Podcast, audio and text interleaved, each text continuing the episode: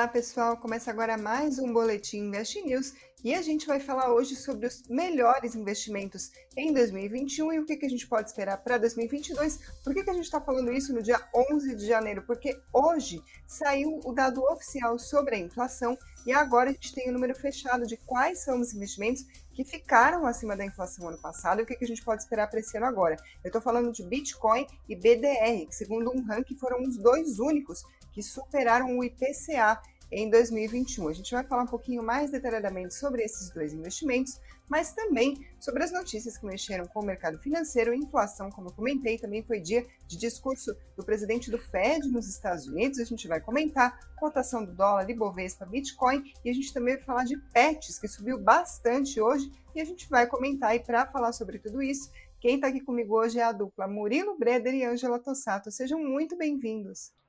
Obrigado, Karina. Boa noite a todos. Dia que para a gente comentar de Bitcoin, de BDR, mas dia com novidades lá fora, lá nos Estados Unidos, aqui no Brasil também. Dia de recuperação, pets, mélios voltando a subir. Vamos comentar sobre os principais destaques também ao lado da queridíssima Angela Tosato.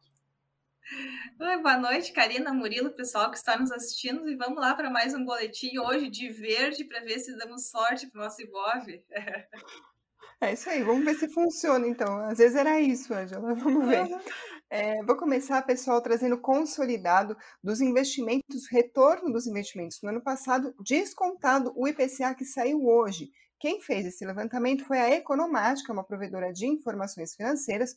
Tiago vai colocar para a gente agora a tabela na tela, mas se você está só ouvindo por podcast pela Alexa, não se preocupa, você não vai perder nenhuma informação, vou descrever aqui para vocês. Dá para ver que o Bitcoin subiu 57%, isso descontado o IPCA de mais de 10 que o BGE divulgou hoje de manhã, e o índice de BDRs, o BDRX, subiu 21,43%. Daí para baixo, pessoal, é só queda considerando a inflação, ou seja, esses investimentos acabaram levando a uma perda de poder aquisitivo do investidor. Ah, o pior resultado, no caso, foi do Ibovespa, com queda real de 19,98%. Depois, índice de fundos imobiliários caiu mais de 11%, mas também teve mais queda. Aí, o IMAB, por exemplo, é um índice que ele mede o desempenho de títulos públicos atrelado à inflação, justamente ela, que a gente está falando, caiu mais de 10%. Murilo Ângela, dá para ver que a gente teve um ano positivo para o Bitcoin, para o BDR, agora para os outros investimentos não se pode dizer o mesmo, pelo menos segundo esse ranking da Economática. Então vamos lá dividir a nossa análise aqui, falar primeiro um pouquinho de Bitcoin, depois a gente passa para BDRs, começando por Bitcoin, que está lá no topo da nossa lista, subiu bastante no ano, como a gente viu, mas nos últimos meses vem caindo. A gente está assistindo aí o movimento do Bitcoin ultimamente. Então vamos lá, primeiro o que está acontecendo com o Bitcoin agora e é possível fazer alguma perspectiva para 2022? É, primeiro assim, esse, estudo, né, ele mostra a importância de você diversificar seus investimentos de fato. A gente gosta bastante aqui de ações, é o que eu sempre puxo a sardinha para esse lado, falar das carteiras de small caps, dividendos, mas também sempre falado aqui a importância de você ter uma parcela dolarizada da carteira. Eu sempre citei o patamar, por exemplo, de pelo menos 30% da carteira, né, algo dolarizado. Uh, criptomoeda não é diferente, né? é algo que veio para ficar. Um exemplo mais recente possível é a questão aí do metaverso. O que, que o metaverso tem a ver com isso? Né? As criptomoedas são a base das transações do metaverso, simplesmente. Né? Então, é algo para realmente é, manter no radar. É, eu já vinha falando de cripto no ano passado uh, e a recomendação continua a mesma de que é importante você diversificar esses investimentos também.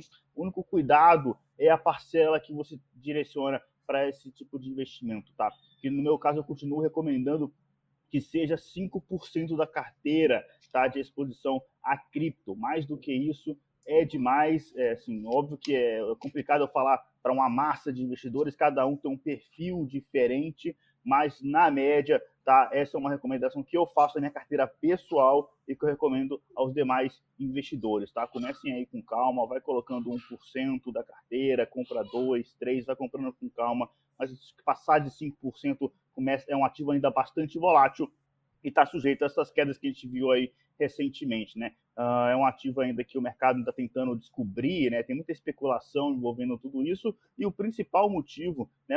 Há outros, né? Por exemplo, é, problemas de mineração em países lá como o Cazaquistão, por exemplo, né? alguns problemas pontuais, mas via de regra, né, a gente tem visto aí o Fed, né, a mudança do discurso do Fed impactando não só a renda variável, não só os ativos em bolsa de valores, mas também criptomoedas, né? que é algo que, quando o juros está a zero, os, os, os, americanos precisam né, investir. Eles já investem, metade da população investe em algo ligado à renda variável, em bolsa de valores, mas é, recentemente surgiu a oportunidade de investir em criptomoeda. Agora, com os juros americanos retor retornando, né, eles, é, isso perde atratividade também, algo que passa a oscilar mais, assim como uma bolsa de valores. Então, essa mudança no discurso do Fed também tem impactado as criptos, tá? Agora, o que, que vai acontecer com a moeda na semana que vem, mês que vem? Uh, isso aí, é, acho que a Angela pode ajudar bem mais nessa parte de análise técnica de tendência, tá? Porque, é, inclusive, os,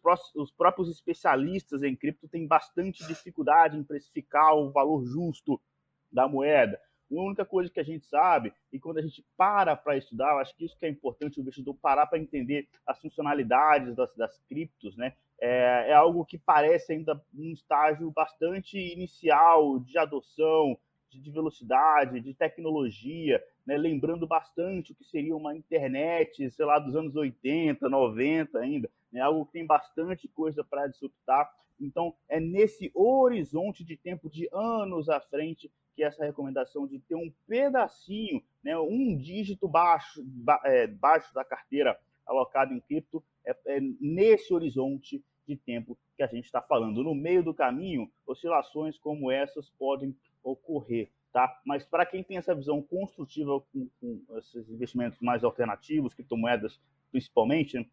Quedas dessa magnitude, para mim, é uma oportunidade para quem está de fora ir comprando aos poucos, tá? Eu acho que é, é uma das oportunidades que o mercado tem dado. Eu, por exemplo, estou de olho, já tenho cripto no portfólio, mas ainda não cheguei naqueles 5% que eu acabei de comentar. Tem espaço para eu comprar mais e certamente é um dos ativos que eu estou de olho aí para os próximos aportes. Agora é passar a bola um pouco para a Ângela, para mostrar ali o que, que talvez no gráfico é, pode nos estar tá, mostrando algum sinal daqui para frente, já numa janela mais curta de tempo.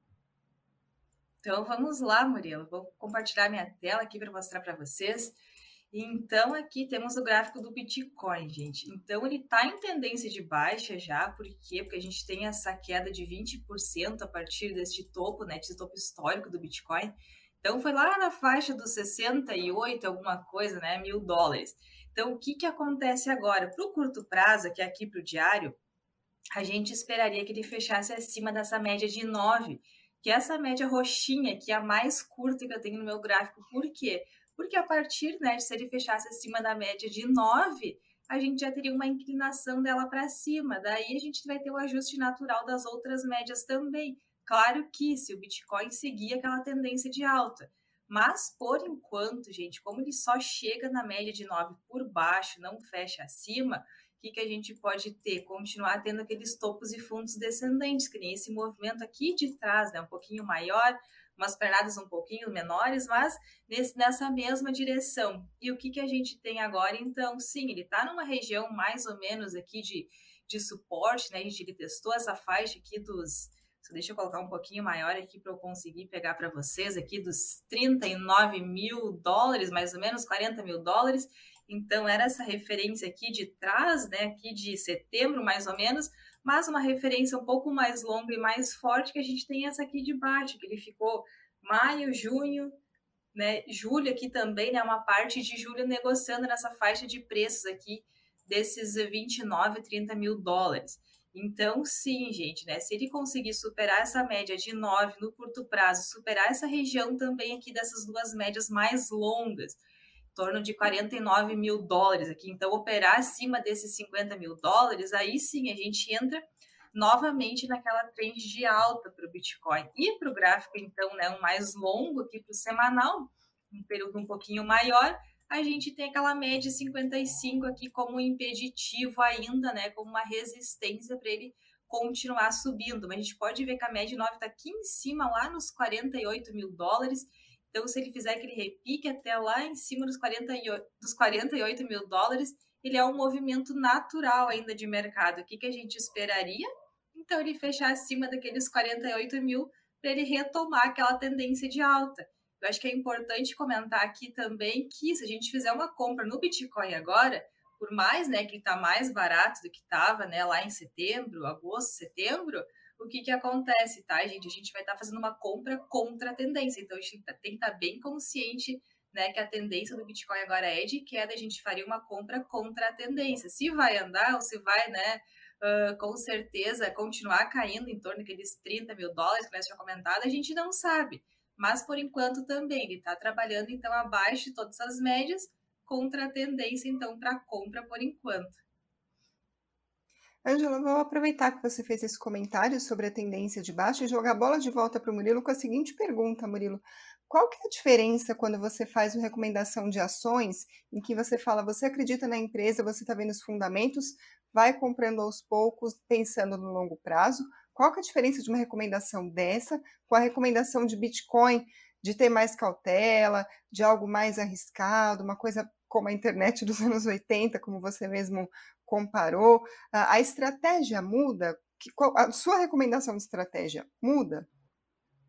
É, então, é porque assim, o Bitcoin, ele é negociado, né, em dólar. Então, a outra variável aqui da equação é o dólar, né? Então, é, a gente precisa também ficar de olho nisso. É, assim como o BDR, né? Quando eu falei, a gente vai comentar de BDR daqui a pouco, mas o ideal é você comprar quando, né, eventualmente o dólar acaba baixando também, porque você acaba se beneficiando da alta do dólar, inclusive, né? Mas o como a gente, é, o cripto ainda tem um horizonte, na minha opinião, tá longo de, de jornada pela frente, de avanço de tecnologia, é, a jornada de ação você compra no intervalo de tempo menor. Quando a gente fala de comprando aos poucos, mas assim, é, as ações é uma jornada é mais rápido do que Bitcoin, né? Bitcoin você tem mais um tempo ainda, criptomoeda de uma forma geral. Né? Você tem um tempo maior ainda é, é, até a tecnologia de fato é, avançar tudo que ela pode avançar, tá? Então muito cuidado essa mensagem de, de um certo talvez otimismo, essa possibilidade traz com metaverso, criptomoeda, isso não deve servir como um senso de urgência dos investidores é, e nem mesmo de ganância, para o investidor vai lá e colocar 20%, 30% do patrimônio, tudo em cripto, tá? traz uma volatilidade gigante no patrimônio, isso não é o que a gente recomenda. Então, é preciso separar as caixinhas aqui. É, investimento em ações ainda é uma parcela relevante do portfólio e que você consegue aproveitar umas oportunidades de mais curto e médio prazo cripto, de uma forma em geral, você tem um horizonte mais longo, uma parcela mais curta do patrimônio, não precisa muito se desesperar em montar essa posição rápido, mas você só vai simplesmente aproveitando essas grandes quedas pontuais para aumentar essa posição é, de cripto dentro do portfólio. Essas são as diferenças é, de, de, de reação do investidor para essas duas estratégias diferentes, tá? É bem diferente mesmo, dá para ver até pelos comentários aqui do pessoal, por exemplo, o Rafael Vargas perguntando uma coisa, na verdade, até parecida com o que eu perguntei para você. Ele diz: Murilo, as ações são fundamentadas através de dados econômicos que indicam o crescimento da empresa. Já o Bitcoin, o que garante que vai subir ou chegar ah, num teto, limite de preço? Ah, a Nancy o tira também dizendo que não tem coragem de investir em criptomoedas o José dizendo que o Bitcoin vai quebrar muita gente, ou seja, ainda tem um receio, né, um investimento muito diferente do que a gente está é. acostumado a comentar, pelo menos por enquanto, né? Eu, eu mesmo tive bastante receio inicialmente, né? Porque de fato, quando a gente vai eh, nesse mundo nosso de, de análise de ação, né, essas empresas têm um fluxo de caixa, você consegue fazer projeção, né? O cripto é você parar para ver o quanto que está sendo utilizado, né, de tecnologia, é, e uma outra coisa lógica a pensar, se pensar por trás, né, isso aí é mais fácil de perceber, é que cripto é, tem um limite, né, de, de, criptomoedas de Bitcoin que vão ser jogadas na economia. Então, só se você pensar na simples lógica de que a demanda por cripto tende a aumentar, mas a oferta é limitada, o preço naturalmente tende a ser para cima. Numa tecnologia ficando cada vez mais ágil, mais eficiente, é, é isso que está por trás dessa expectativa mais altista para criptomoedas no longo prazo. Daria para detalhar muito melhor isso aqui, inclusive, já que vocês manifestaram esse interesse, quem sabe aí é, o analista de ação agora retornando é, é, as atividades, a gente de, destina um programa mais,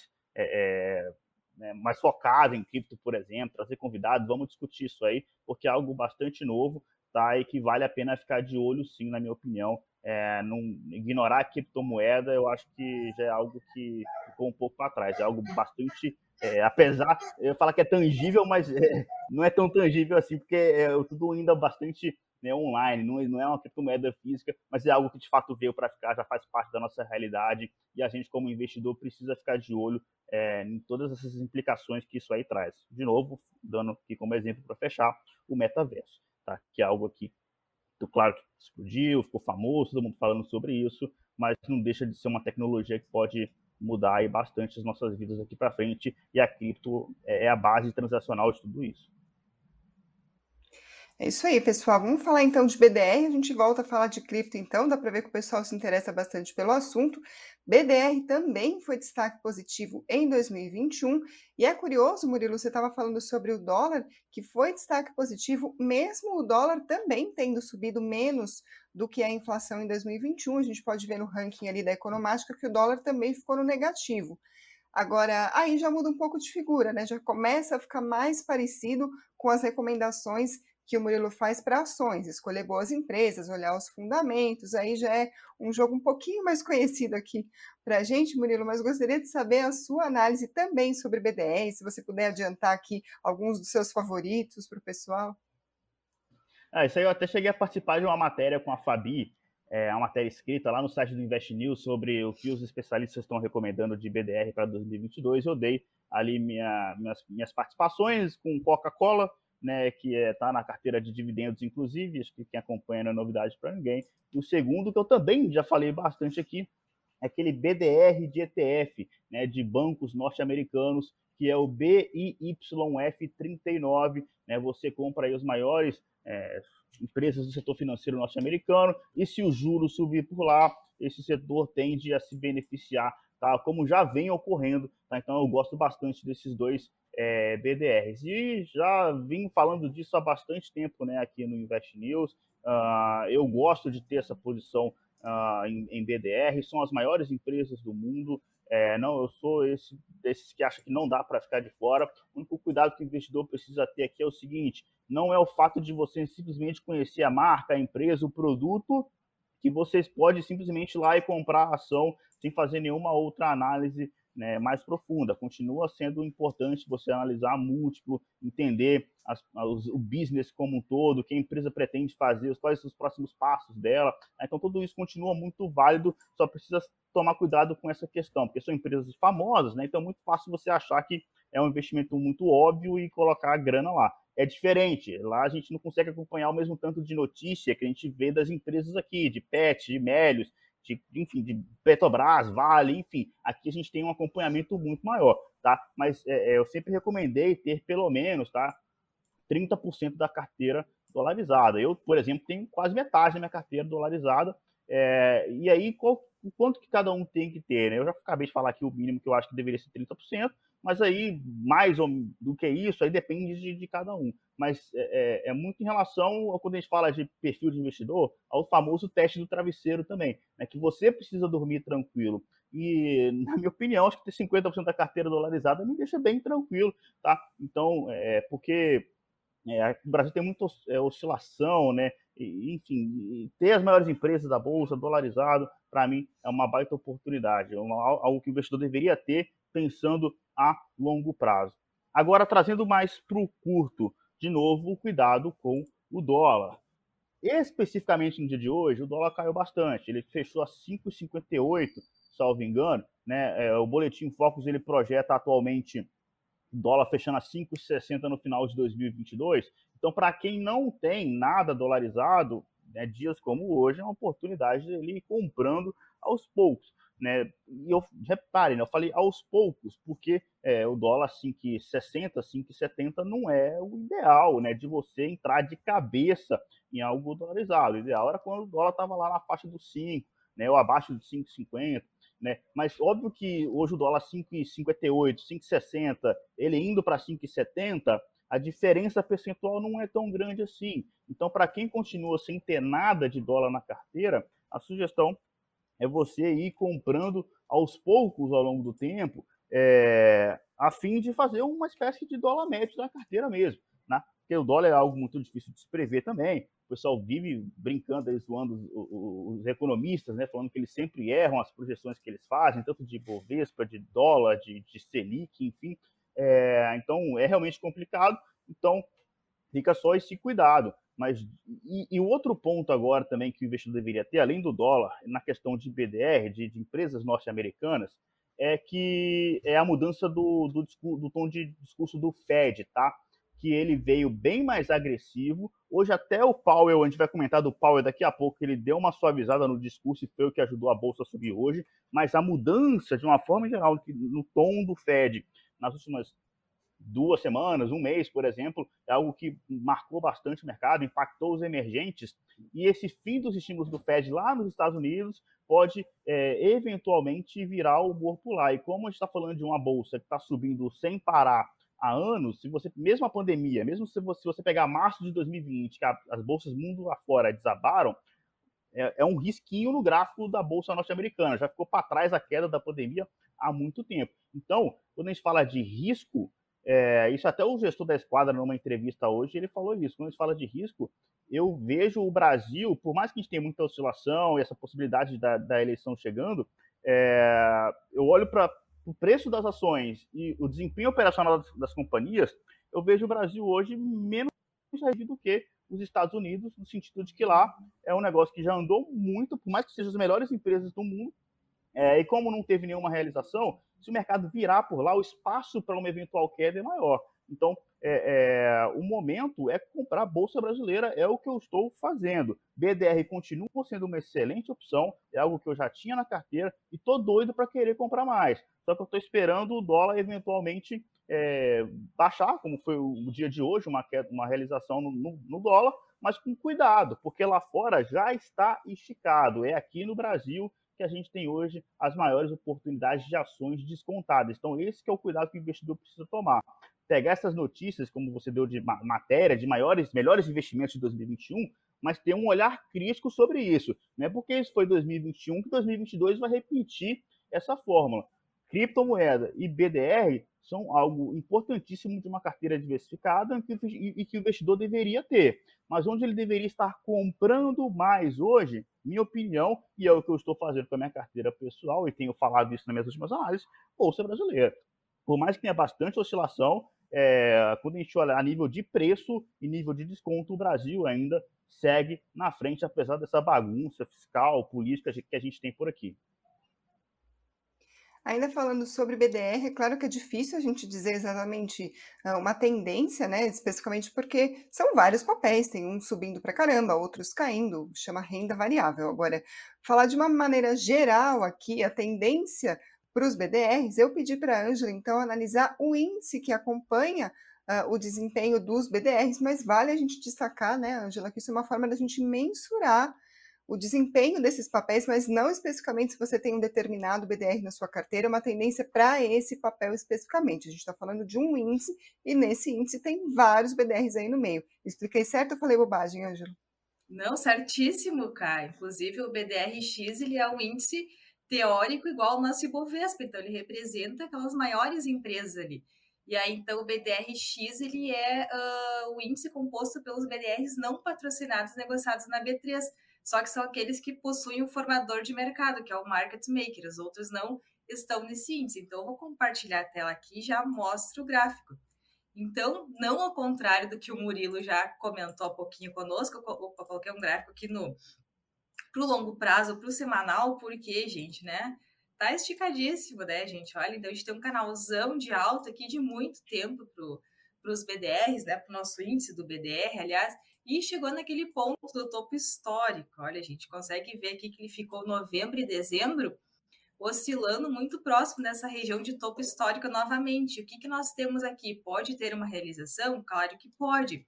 Só que esse é um movimento super interessante para rompimentos de topo histórico também, porque o preço não chega rompendo e segue fazendo topos e fundos descendentes. Ele chega naquela região, fica um tempo de lado para ganhar força, né? A gente viu aqui que em dezembro teve semanas com volume um pouquinho baixinho, também por causa né, dos feriados de fim de ano. E o que, que acontece agora? A primeira semana de janeiro já entrou volume, então, né, possivelmente se entrar um volume maior, a gente pode ter o rompimento desse topo histórico. Mas lembrando, né, que Nessas regiões a gente também não vê muita compra agora porque está esticado perto de regiões, aí o stop fica um pouquinho mais longo, né? Para quem usa a análise técnica. Então, sim, tendência do longo prazo de alta sem ter o que falar, né? Muito próximo de região de topo histórico novamente.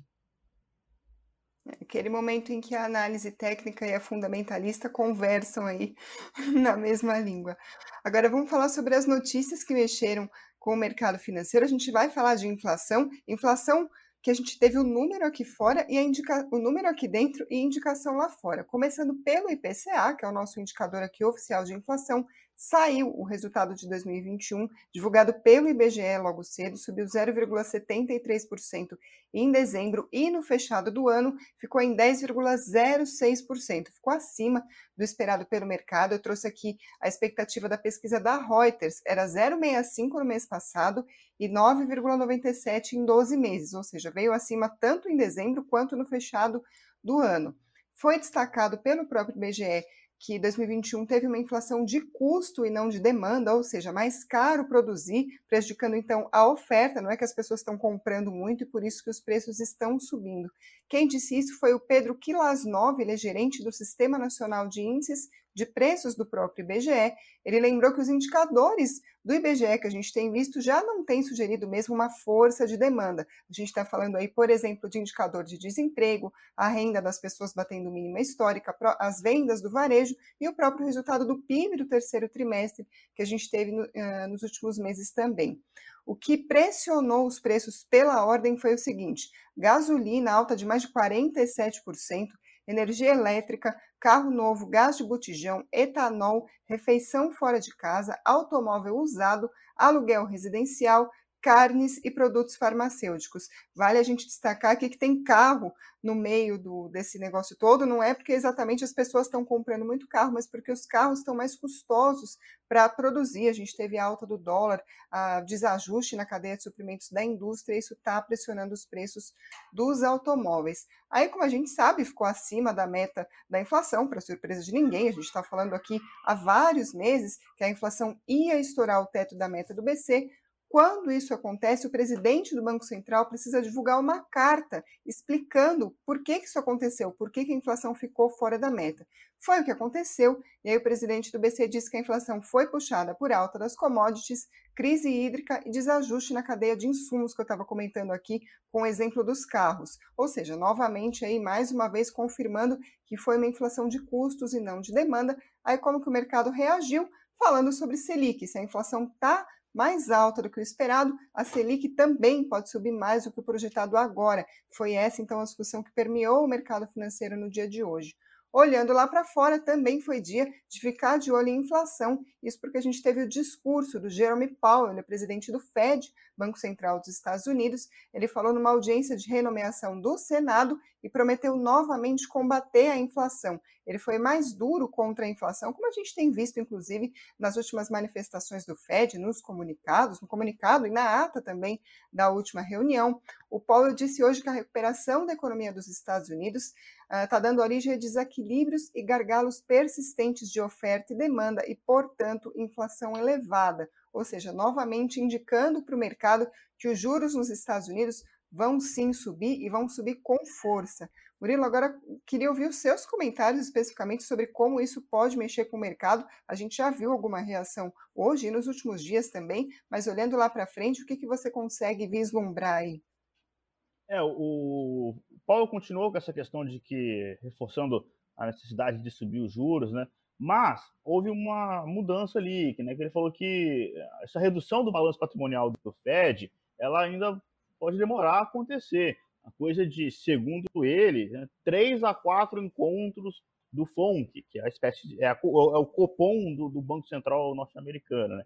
É, isso projetaria esse movimento de redução do balanço patrimonial do, do Fed só para junho, julho de 2022, sendo que parte do mercado já começava a acreditar que isso poderia acontecer a partir de março desse ano.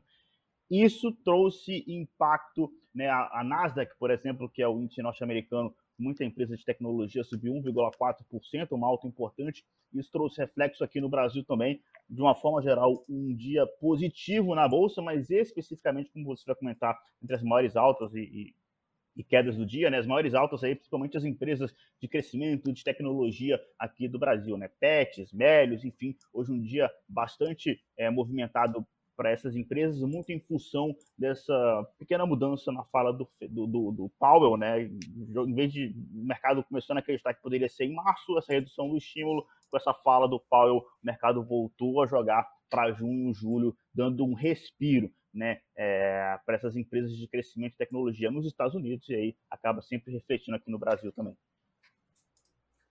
Nesse cenário todo, pessoal, hoje a gente teve o dólar em queda de 1,67% a R$ 5,57. O Ibovespa hoje subiu 1,8% aos 103.779 pontos e o Bitcoin por volta das 18 horas caía 0,26% aos 240 mil reais. No ano acumula uma queda de 9%, ano que acabou de começar, mas vale a gente destacar. Agora vou passar para as maiores altas e quedas do Ibovespa no pregão de hoje, começando pelas perdas. A BRF hoje caiu 1,28%, a Braskem 1,19% e a Embraer 1,1%. Entre as maiores altas, a Melius subiu 7,32%, a PET 7,07% e a Natura 6,33%. Falando sobre PETs especificamente, Murilo, gostaria de saber o que está por trás desse avanço de PETs?